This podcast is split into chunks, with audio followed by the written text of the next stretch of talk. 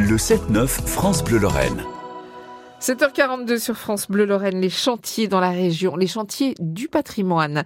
C'est avec la Fondation du patrimoine et aujourd'hui nous partons dans les Vosges à Igné et nous allons découvrir l'église d'Igné. Pour nous en parler, euh, Evelyne Verdenal qui est la maire euh, d'Igné elle est au micro de Céline Crochy. Bonjour madame. Alors vous êtes maire de la ville euh, d'Igné et il y a euh, quelques semaines, euh, la ville a signé une convention euh, de collecte avec la Fondation du patrimoine concernant l'église, l'église d'Igné. Alors qu'est-ce qu'elle a de, de si particulier cette église? Eh bien cette église, c'est l'église Saint-Martin.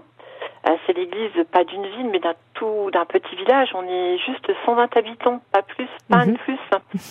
Euh, ce qui est là de particulier, c'est qu'elle était détruite entièrement pendant les bombardements de septembre 44 et il a fallu une dizaine d'années pour euh, pour la reconstruire et c'est grâce à l'architecte local, c'est Jean Roland Belin de Blamont, qui a permis de la reconstruire.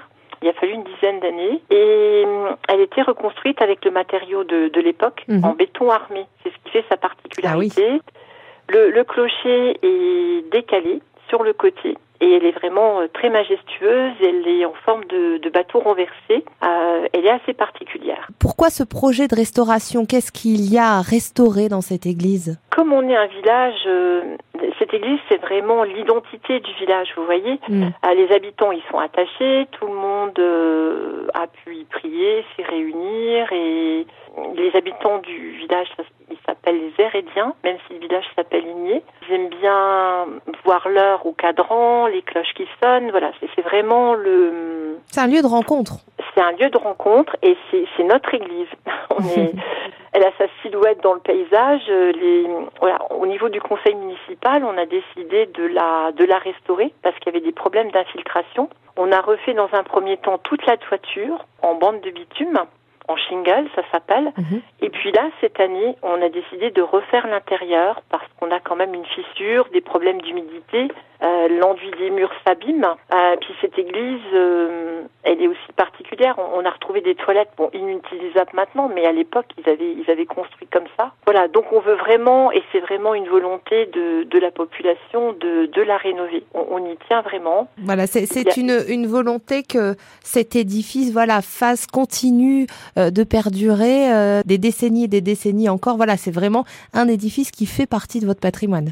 Voilà, il fait vraiment partie du patrimoine et il y a aussi une histoire avec un lieutenant canadien, un lieutenant parachutiste Mhm. canadien qui est décédé à Igné en, en septembre 44.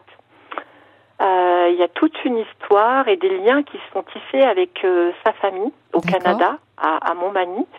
Et la famille, pour remercier les habitants du village euh, de s'être occupés du lieutenant décédé qui avait été enterré côté allemand, ils l'ont rapatrié côté français, ils lui ont offert un beau cercueil en chêne.